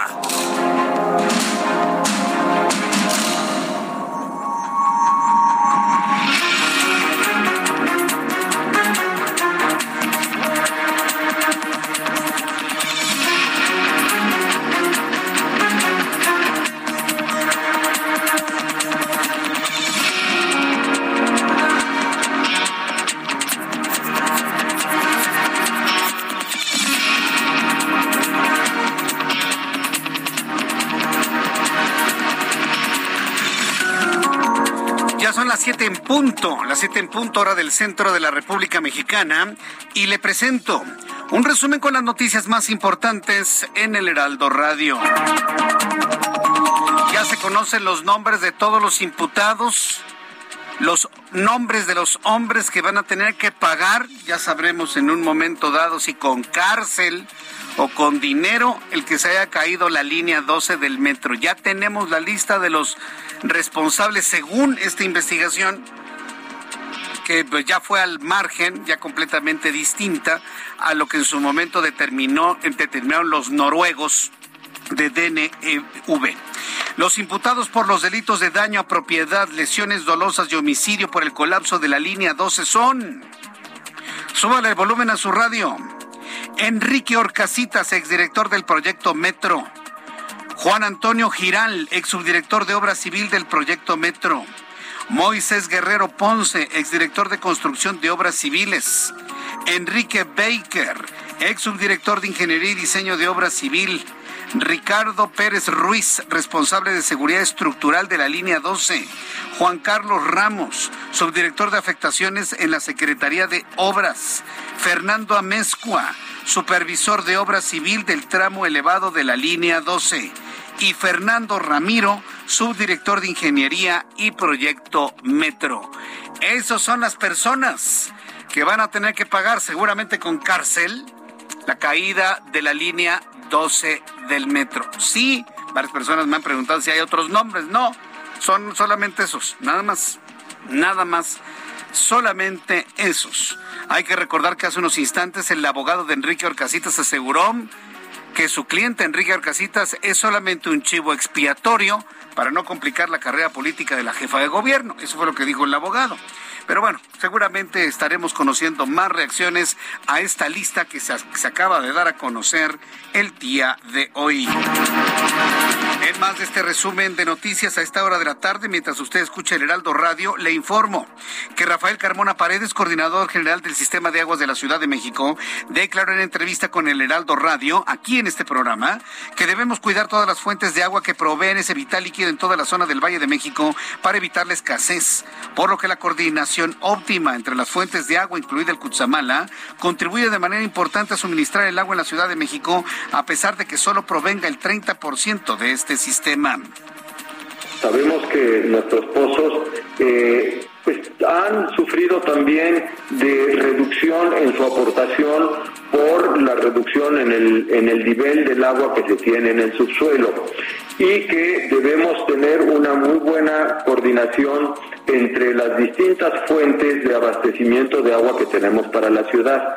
Es bien cierto que el sistema Cutzamala aporta una tercera parte y la demás proviene de pozos en la ciudad, de pozos en el sistema Lerma, una pequeña cantidad de los manantiales que tenemos en la parte alta de las montañas del poniente y del sur de la ciudad, pero debemos eh, cuidar, cuidar, conservar todas estas fuentes porque necesitamos el agua de todas ellas.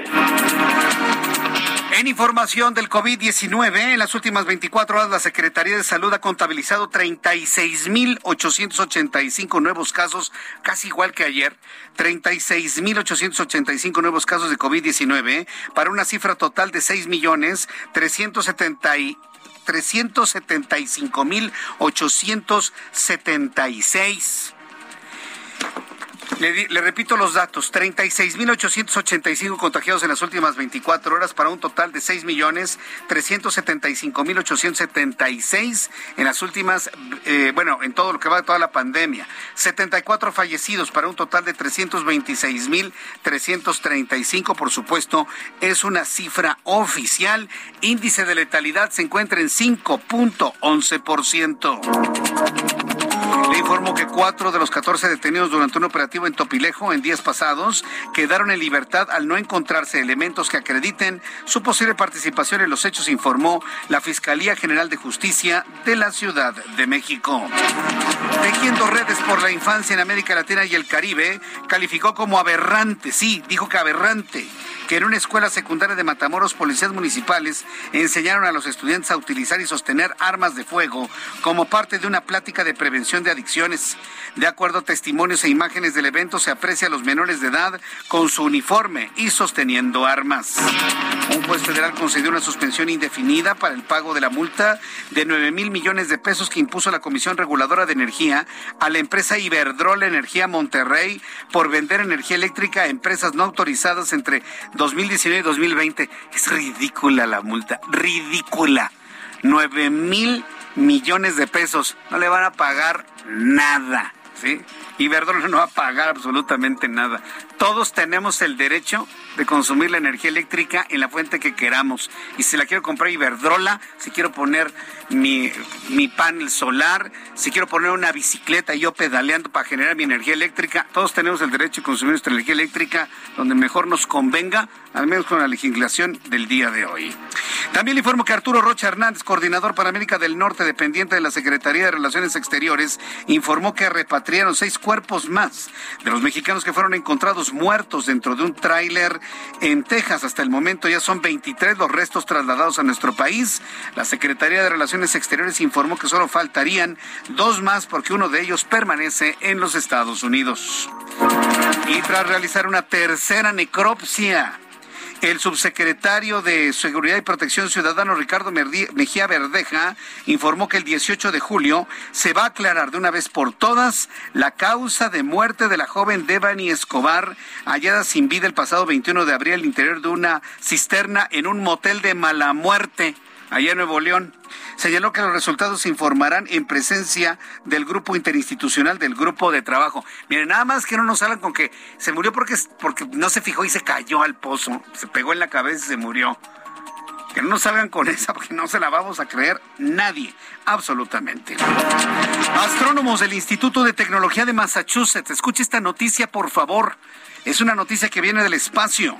Astrónomos del Instituto de Tecnología de Massachusetts detectaron una radiofrecuencia, una emisión de señales de radio en una galaxia lejana parecida al latido de un corazón. Emite ondas de radio que se repiten de manera periódica cada dos segundos, fenómeno nunca antes presenciado. O sea, ¿qué, ¿qué, es lo extraño de eso? Las ondas de radio se captan en todo el sistema solar, en toda la galaxia, en todo el universo. Todas pero las que pueden llegar a tener un patrón que pueda de alguna manera hacer entender que su fuente es distinta a la natural, como sucedió en 1975 con la señal wow, pues esas no ocurren todos los días. Esas no ocurren todos los días. Se acaba de encontrar una señal que parece un latido de un corazón. Y esto no quiere decir que sean unos marcianos que estén pidiendo una pizza. No, de ninguna manera. Simple y sencillamente han encontrado una señal de radio que tiene un patrón poco usual, muy ordenado, que recuerda al latido de un corazón y que algunos científicos pues consideran que podría tener patrones de algún tipo de inteligencia. Entonces, bueno, pues estaremos muy atentos de lo que esté informando y empleando la información el Instituto de Tecnología de Massachusetts. Guy Casolmagno, director del Observatorio Astronómico del Vaticano, dijo que las recientes e impresionantes imágenes de las primeras galaxias formadas tras el Big Bang, transmitidas por el telescopio espacial James Webb, revelan el poder extraordinario de Dios en toda su creación. Hoy el Vaticano reacciona a las imágenes del telescopio espacial James Webb y asegura el Vaticano que eso que estamos viendo en el fondo del universo no es otra cosa que el producto del amor infinito, de la belleza infinita y del poder extraordinario de Dios. Son las noticias en resumen. Le invito para que siga con nosotros. Le saluda Jesús Martín Mendoza.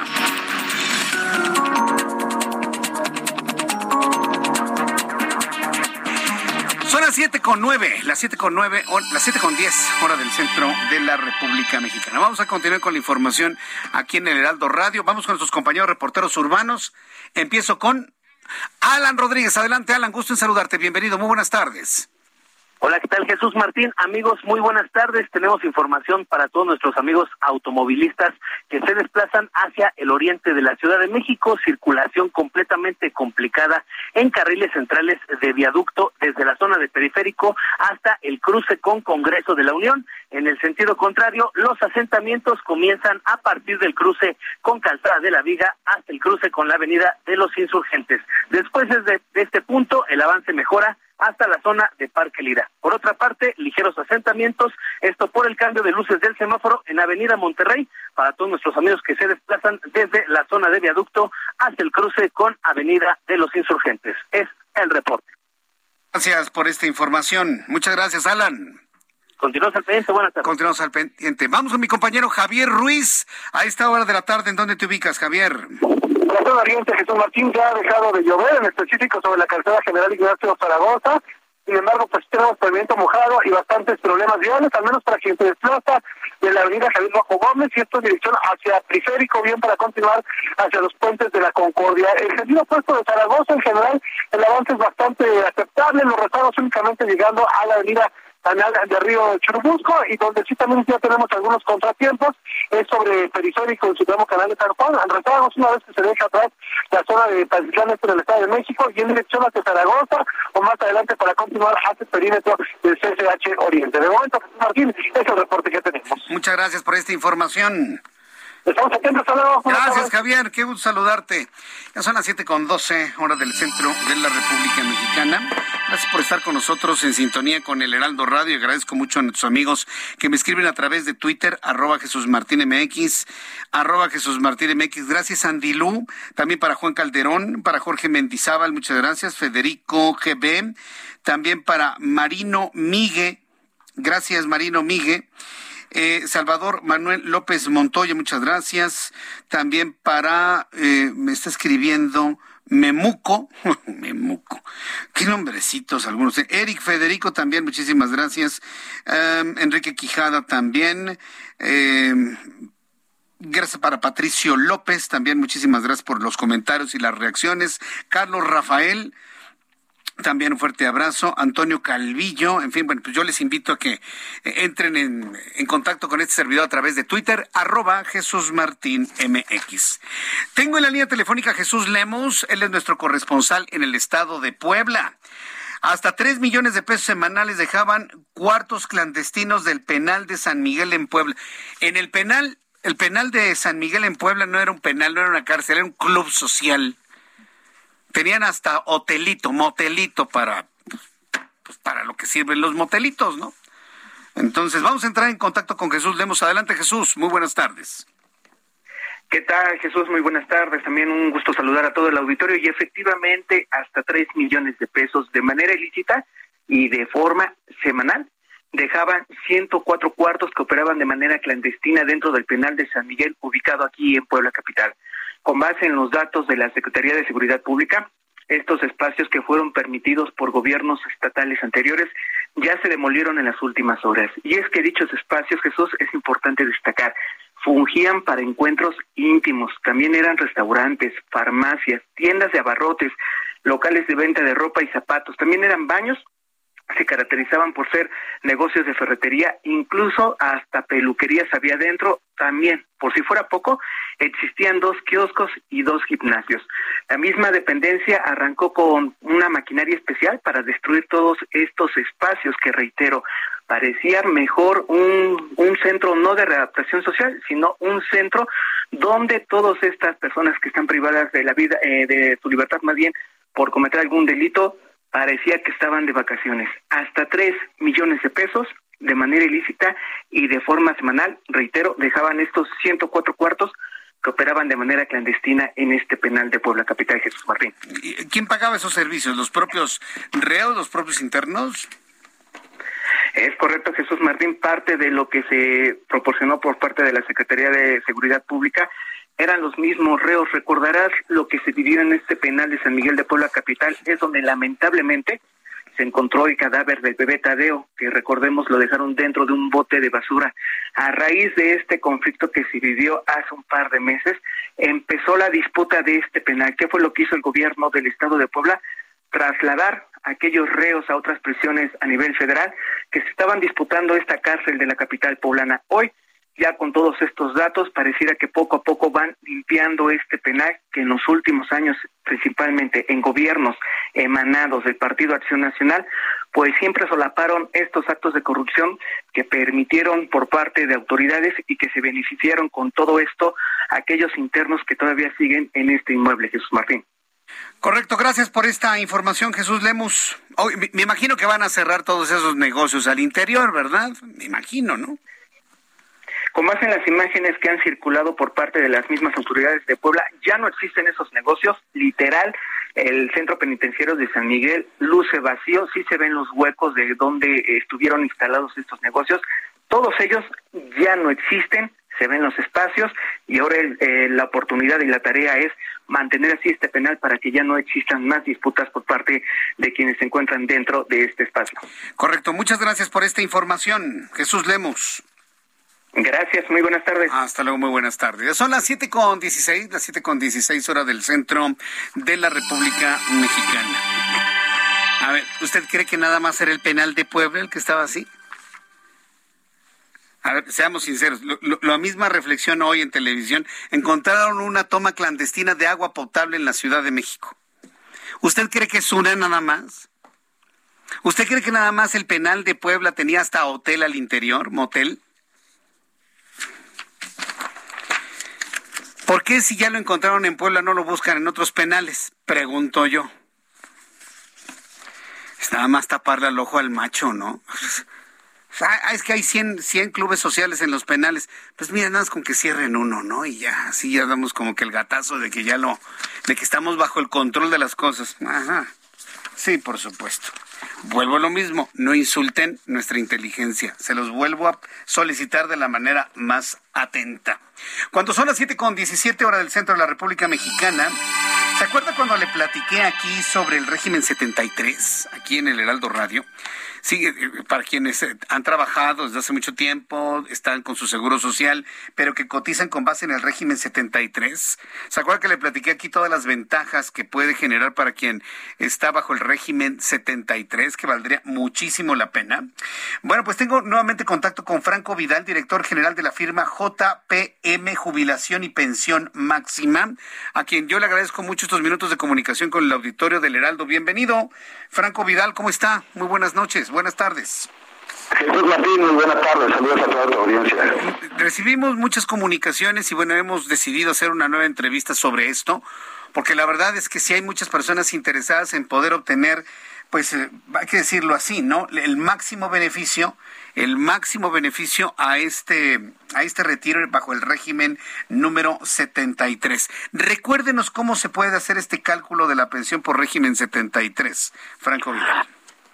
Bueno, recuerden que esto se reglamenta en la propia ley de 1973, actualmente abrogada, es decir, que ya no está vigente para términos administrativos. Sin embargo, las personas que cotizaron hasta antes del primero de julio de 1997 tienen derecho a utilizar la pensión de 1973, perdón, el régimen de 1973 para mejorar su pensión.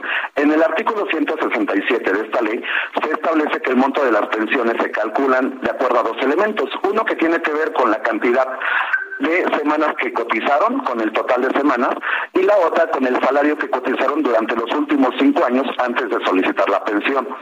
Y es aquí las primeras dos sugerencias. Una, que las personas acumulen la mayor cantidad de semanas cotizadas. Y dos, que puedan cotizar el monto máximo que pueda llegar a permitir el instituto. Actualmente hay un esquema que se llama modalidad 40, en el que incluso se puede llegar a contratar de, eh, de forma retroactiva. Entonces, digamos que aquí aplica, ¿no? Que si es algo que me beneficia, bueno, pues entonces nosotros tenemos todo el derecho de tomarlo. ¿Cuáles son las diferencias entre quienes se jubilan con el régimen 73? A ver si podemos así como hacer una comparación de quienes eh, tienen esta pensión con el régimen 73 que con la pensión del régimen 92. ¿Cuál es la diferencia? Bueno, la diferencia radical es que una pensión la va a estar aportando, el monto de las pensiones las va a estar sufragando el Estado, que son las del régimen 73, y las del régimen 97, que son aquellas, para aquellas personas que comenzaron a partir a, cotizar a partir del primero de julio de 1997, el monto de las pensiones se va a determinar de acuerdo a los ahorros que tenga la persona en su afore. El gobierno ya no va a dar dinero para esas pensiones. Aquí la, una, esa es la principal diferencia. La otra es que modalidad 40, si bien cualquier persona se puede inscribir a modalidad 40, solamente le va a servir para incrementar su pensión a las personas que comenzaron a cotizar durante el régimen 73 y hasta antes de entrada en vigor del nuevo régimen del 97. Esto entonces es la modalidad 40 que aplica precisamente para quienes buscan eh, una pensión por el régimen 73. ¿Por qué se llama modalidad 40?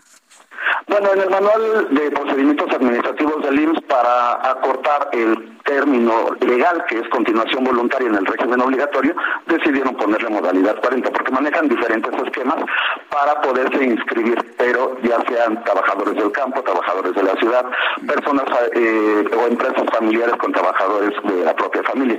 En este caso, como es el esquema de continuación donde la propia persona decide qué salario cotizar, hace su inscripción al IMSS de forma voluntaria y le tiene que realizar un pago al IMSS, eh, cayó dentro del rango consecutivo en el número 40 solamente por eso, es para simplificar los trámites en el IMSS. Eh, estoy revisando que aquí, eh, para hablar del funcionamiento de la modalidad 40, las personas deben tener 60 años cumplidos, ¿eso es forzoso? ¿O, tener 800 semanas cotizadas? ¿Qué, es primero? Porque pues hay quienes trabajaron, trabajamos desde, empezamos a cotizar prácticamente desde los 18 años. ¿Ahí cómo aplica?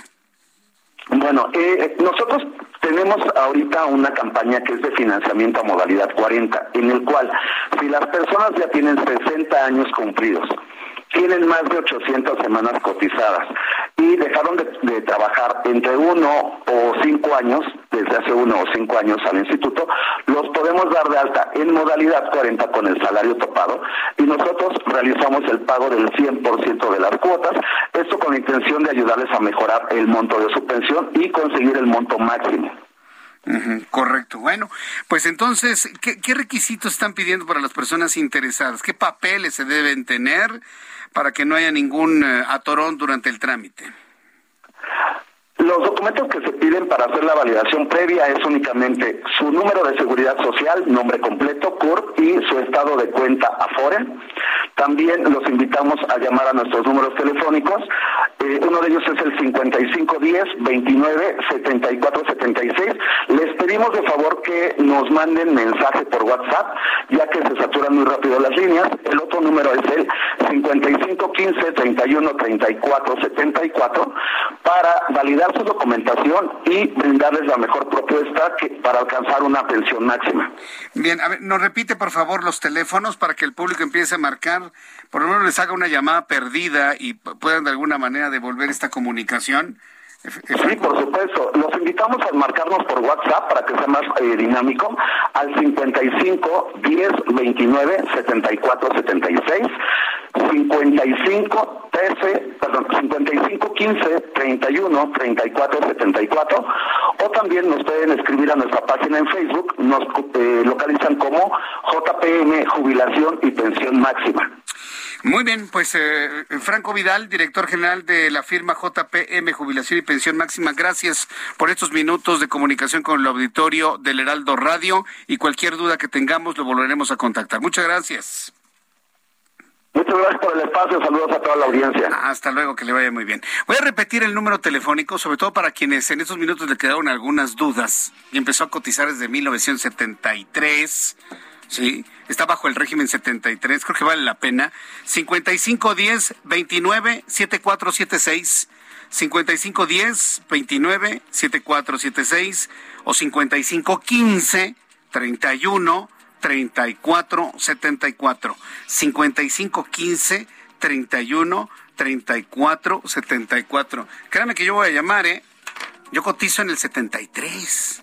Empecé a cotizar el Seguro Social, fíjese, en 1990. Por lo tanto, me toca precisamente la, eh, me toca el, régimen 73. Ya le platicaré cómo, cómo va mi historia. Digo, no tengo 60 años, por supuesto, pero le platicaré lo que me digan nuestros amigos de JPM. Voy a ir a los anuncios y regreso enseguida. Le invito para que me escriba arroba Jesús Martín MX.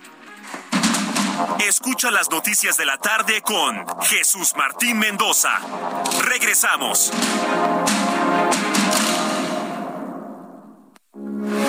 Heraldo Radio 98.5 FM, una estación de Heraldo Media Group.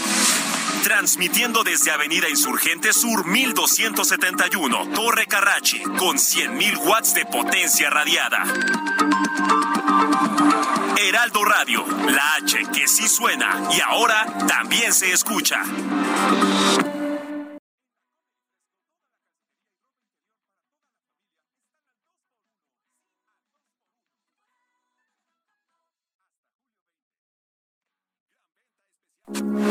Heraldo Radio, con la H que sí suena y ahora también se escucha.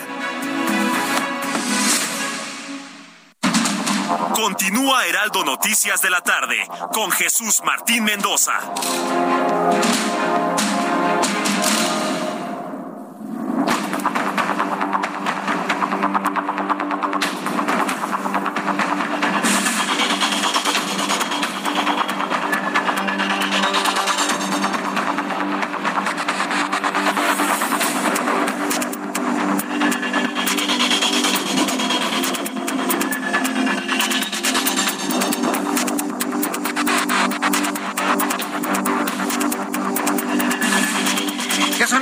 Las 7.30, las 7.30 hora del centro de la República Mexicana. Continuamos con toda la información aquí en el Heraldo Radio.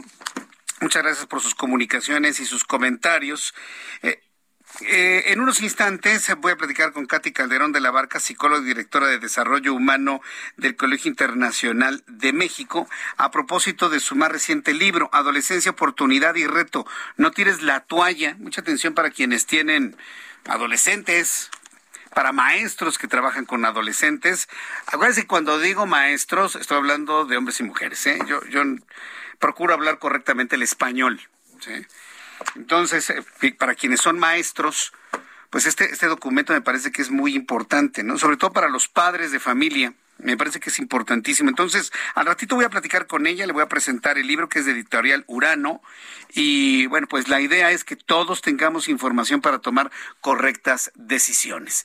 Bien, vamos con la siguiente información. Cuando, cuando son las 7.31, eh, quiero informarle que en redes sociales, en las redes sociales se ha difundido un video denunciando a los elementos de seguridad de Ciudad Universitaria.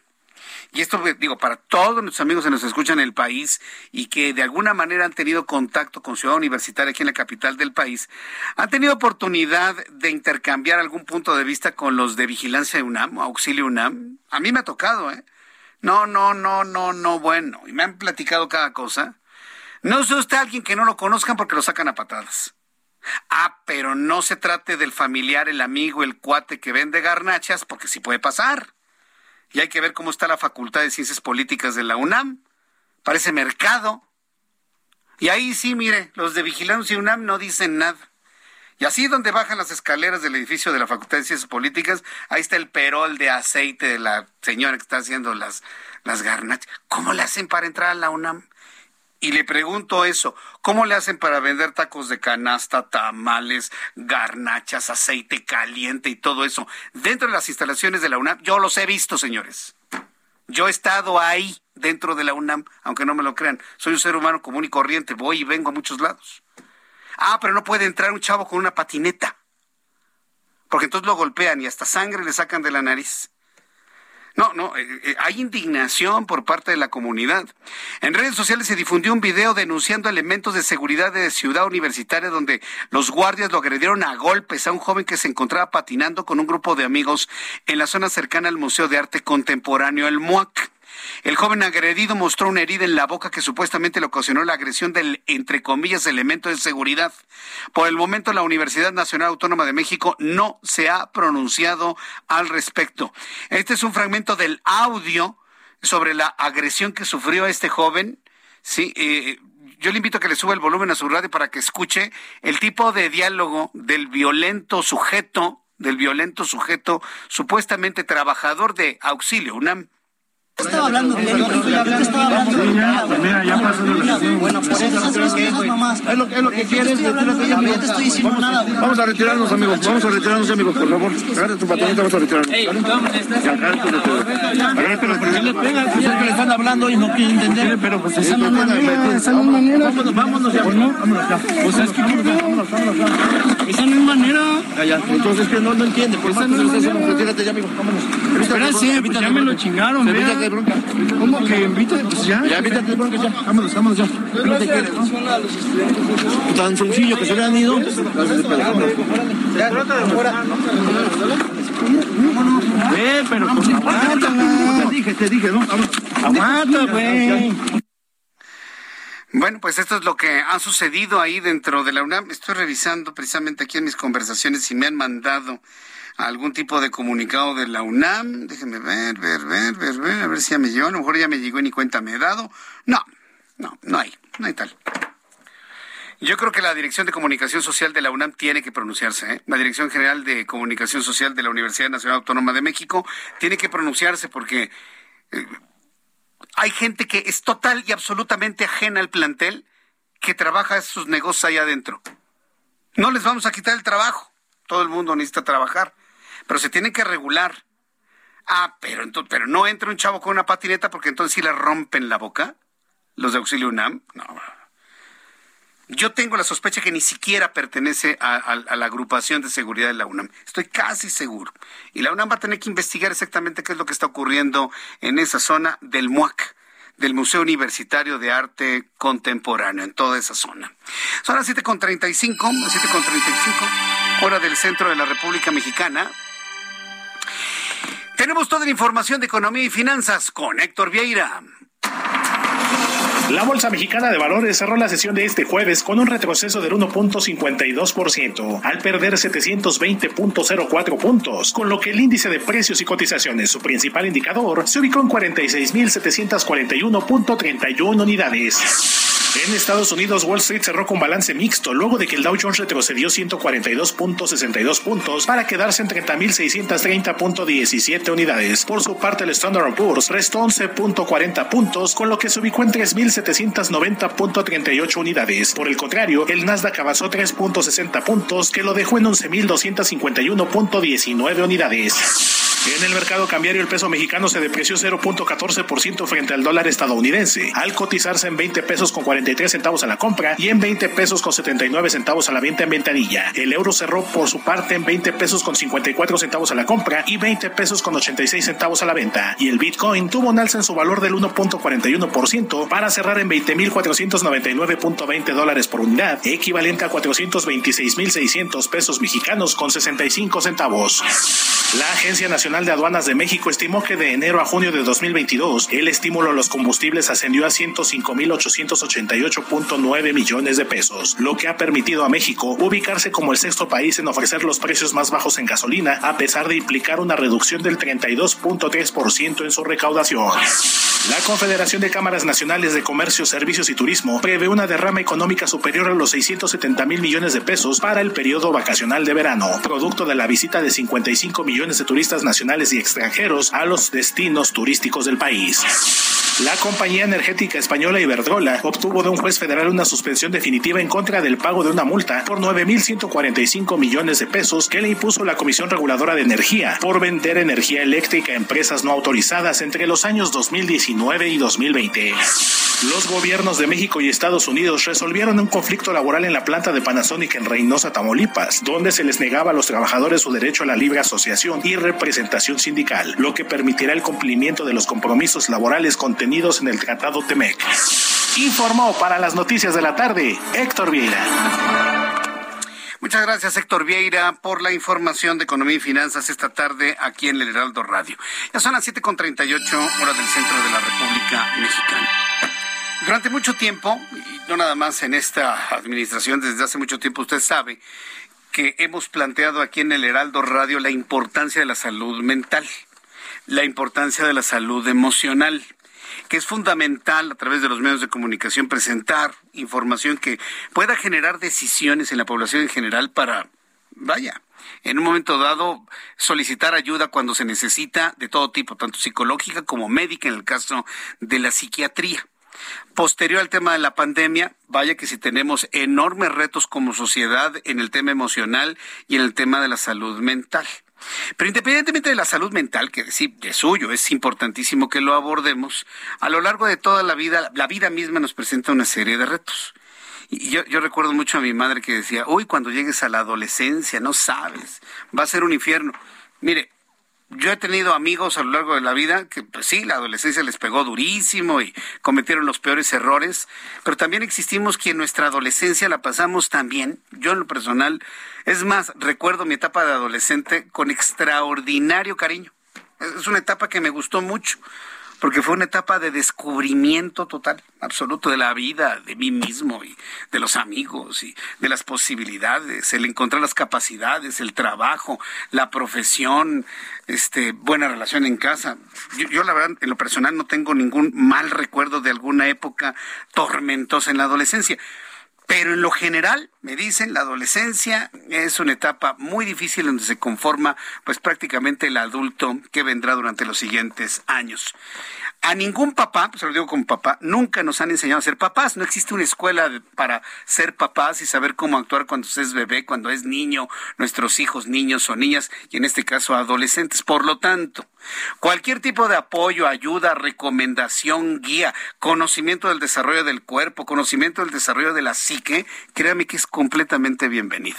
Y en, en esas ideas, pues llegó a nosotros, a nuestras manos, un libro de Katy Calderón de la Barca, que se intitula Adolescencia, oportunidad y reto, no tienes la toalla. Entiende, forma y acompaña desde el amor a tu adolescente en su camino hacia la madurez, la plenitud y la felicidad.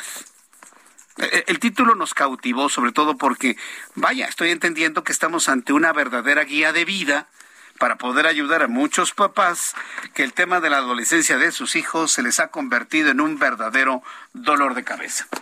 En la línea telefónica, Katy Calderón de la Barca, ella es psicóloga clínica y directora de Desarrollo Humano del Colegio Internacional de México. Me da mucho gusto saludarla, Katy, bienvenida, muy buenas tardes. Encantada de estar aquí, de poder conversar de este tema que como bien escuchamos no es fácil para muchos papás, pero bueno, la idea es que este libro se los pueda hacer mucho más sencillo. A ver, primera pregunta, ¿por qué no es fácil la adolescencia en la generalidad de los casos? ¿Qué pasa en ese momento de la vida para hombres y mujeres que tanto para ellos, a la mayoría, no todos, y también para los padres de familia se convierte en una etapa muy compleja? ¿Qué es lo que sucede ahí? Pues sucede justo que se está desarrollando la parte de la madurez de la corteza prefrontal, la parte que puede discernir, que puede reflexionar, que puede pensar en consecuencias. O sea, esto que es lo que llamamos a maduro, eh, eso es, digamos que está en construcción. Y entonces cuando nosotros como papás damos las condiciones en donde nuestros hijos no se tienen que encargar de ser responsables de su casa, de su hogar, de su familia, entonces pueden vivir una adolescencia en donde el cerebro está en estas condiciones, entonces está en formación. ¿Y por qué es difícil? Porque la parte más estimulada tiene que ver con las emociones y con las hormonas, y entonces digamos que hay un impulso muy fuerte emocional que es quien normalmente desde donde toman las decisiones los adolescentes y hay muy poco freno de mano. Entonces, digamos, mucha emoción, poco freno de mano y entonces esta intensidad emocional hace que como papás busquemos y esperemos una respuesta madura y no nos la pueden dar. Y como traemos la, la generación de, de adolescentes, de hoy, de los padres adolescentes, traemos una digamos, como estilo de disciplina basada en más el castigo, el, el, miedo, la amenaza, en que ahora sí que le duela para que lo valore. A veces estamos como atorados porque queremos tener cerca a nuestros hijos, entendemos lo, lo importante de, del afecto, del amor, de la comprensión, pero usamos un estilo que no es el que genera la cercanía. Entonces traemos una especie ahí como de obstáculo propio por este otro sistema y eso lo hace complicado. Entonces la idea es que podamos encontrar cercanía, vínculo, pero generar autorregulación, generar responsabilidad y madurez en las condiciones que es, ahora sí que son que son las adecuadas. Pues eh, se, se escucha complejo y, y debo decir por qué, Katy, porque estamos atravesando en una época a diferencia de la época de mis padres, ¿sí? y los padres de usted seguramente, mis padres y nuestros sí. abuelos, actualmente tenemos una época en donde hay la idea que al hijo no hay que decirle nada, que al hijo no hay que señalarle nada, que a los hijos hay que tolerarles todo, porque si viene entonces todos los, eh, vamos a decir, las estrategias para poderlo encaminar en su vida, entonces se trauman, ya no se les puede regañar, ya no se les puede decir nada, ya no se les puede señalar nada, porque pobrecitos se trauman y además les violentamos sus derechos humanos. ¿Cómo poder de alguna manera trascender esa nueva forma y lo entrecomillo de educar?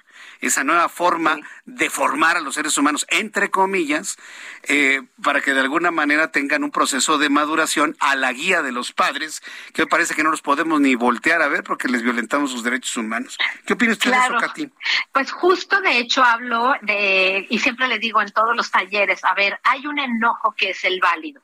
Estamos dejando fuera la agresión, estamos dejando fuera el, el, el enojo sucio, ¿no? Y cuando hablamos del enojo limpio, que es aquel aquel que pone límites, aquel que no permite que haya conductas inadecuadas, que, que lastimen a otros o que se lastimen. También toco justamente esto, ¿qué es lo que sí se vale hacer? Porque aquí el tema no es déjalos sueltos y pues ahora sí que cada quien que crezca como pueda, no, hay claridad en lo que uno tiene que trabajar. Hay mucho tema con el desarrollo de las emociones, con el freno de mano este que, que, que les comparto a lo largo del libro, de cómo podemos nosotros ser ese modelo para ellos, de cuál es el espacio para la reflexión, pero siempre les digo, incluimos el capítulo que tiene que ver con el enojo limpio, que es aquel que se vale utilizar porque es necesario y justo también hablo eh, de los límites, de la importancia de los límites. Los límites dan seguridad, dan certeza y hablo de dos tipos de atención, que justamente la atención que antes eh, usábamos mucho, que era la atención basada en la forma, el siéntate derecho, come bien, no seas grosero, o sea, todas estas indicaciones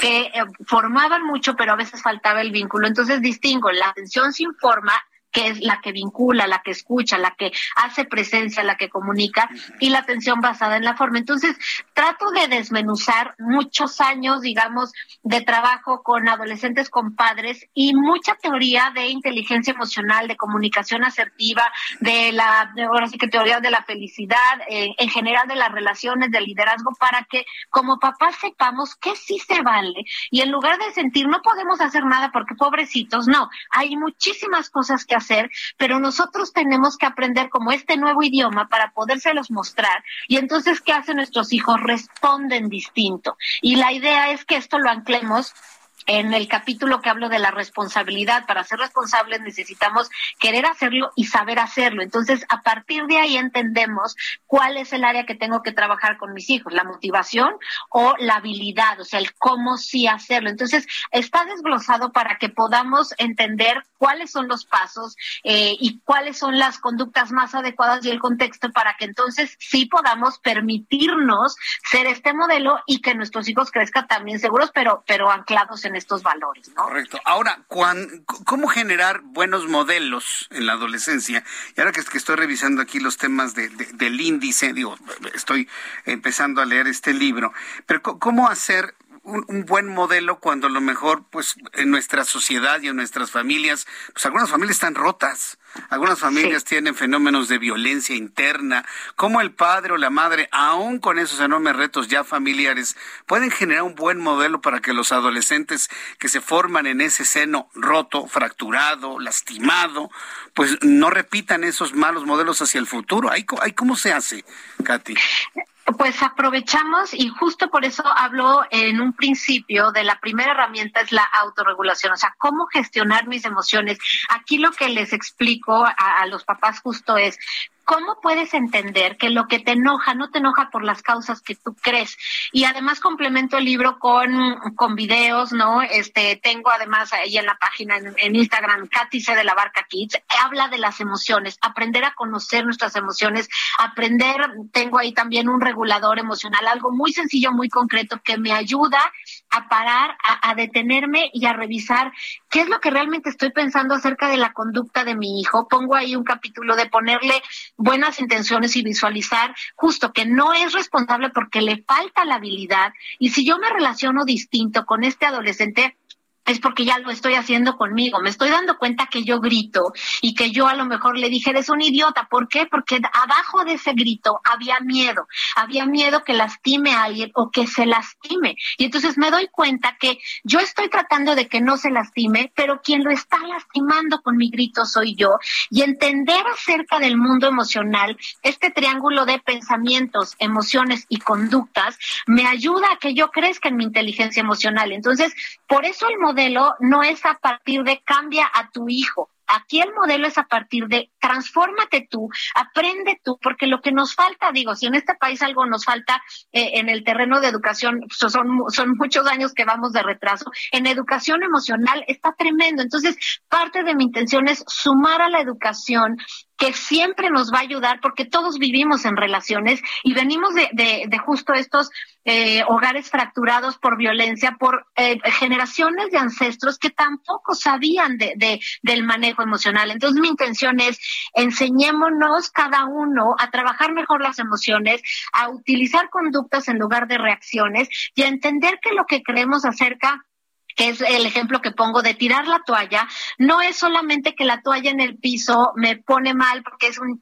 un chico indisciplinado, porque es alguien que no va a hacer eh, eh, algo con su vida y con su futuro, sino que veo que la toalla en el piso es aprender a ver una toalla en el piso, que tengo que decir, levántala, cuélgala, en lugar de estarle mandando todos estos mensajes de inútil, inconsciente, eh, valoras poco mi trabajo, todo lo que estamos acostumbrados, que además suma en, esta, en este tema de violencia que tenemos tanto pues que, lidiar con esto como país. Entonces, justo por eso la, herramienta principal arranca con la autorregulación.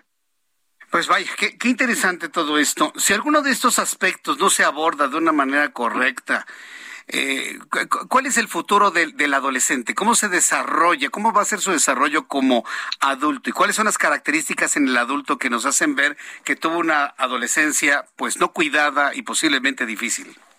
Pues justamente lo que tenemos es esta corteza prefrontal inmadura, esta parte reactiva, y entonces continuamos este ciclo de impulsividad y de violencia que normalmente siempre le digo, o sea, cuando, cuando te vas a dar cuenta que lo estás repitiendo, cuando dices me haces enojar, mira cómo me pones. Esta frase lo que, lo que nos está transmitiendo es hay falta de agencia de responsabilidad. Cuando yo digo me enojé muchísimo por ver la toalla en el piso, que aquí hay dos herramientas que es describir, y hacerte responsable de lo tuyo. Entonces estamos generando un adulto que es responsable de su enojo, que no va a ser responsable ni a su hijo ni a su pareja de que este enojo es por culpa de él o de ella o de, o de los hijos. Entonces, cuando nosotros trabajamos con, con este modelo, generamos eh, adultos que van a ser responsables de sus respuestas, de sus conductas, de sus emociones. Cuando no hacemos esto, tenemos estos adultos emocionalmente muy inmaduros, con un cerebro muy primitivo,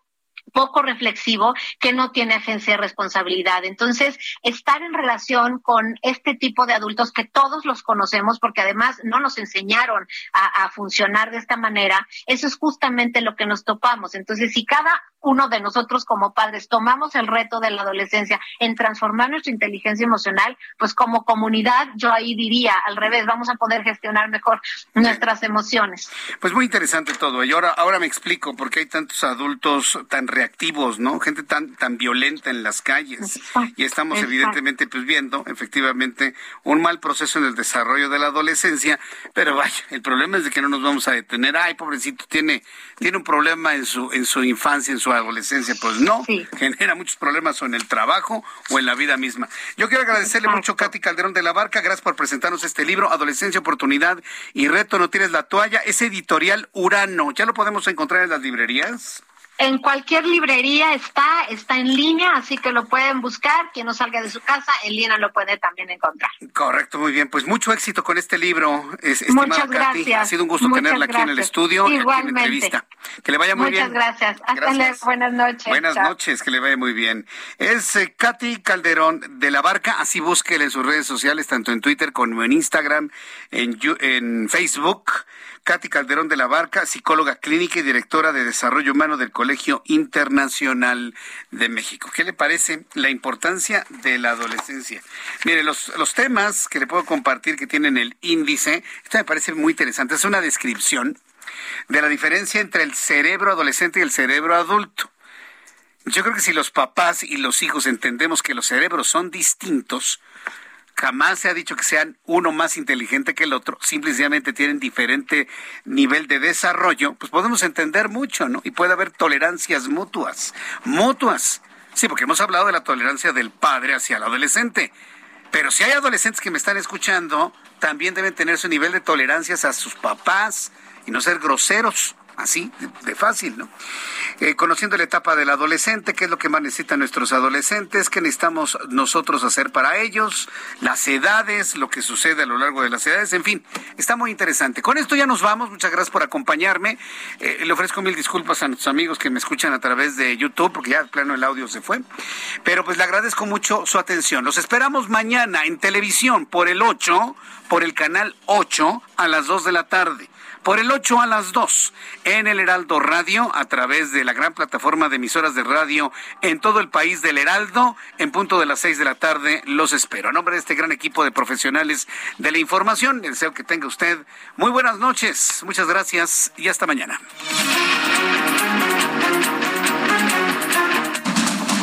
Esto fue Heraldo Noticias de la tarde con Jesús Martín Mendoza.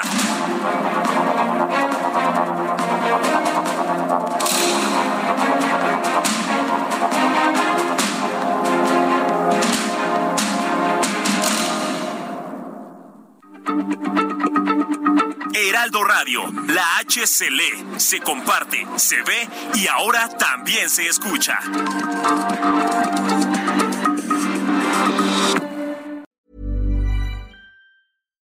When you make decisions for your company, you look for the no-brainers. And if you have a lot of mailing to do, stamps.com is the ultimate no-brainer. It streamlines your processes to make your business more efficient, which makes you less busy. Mail checks, invoices, legal documents, and everything you need to keep your business running with stamps.com.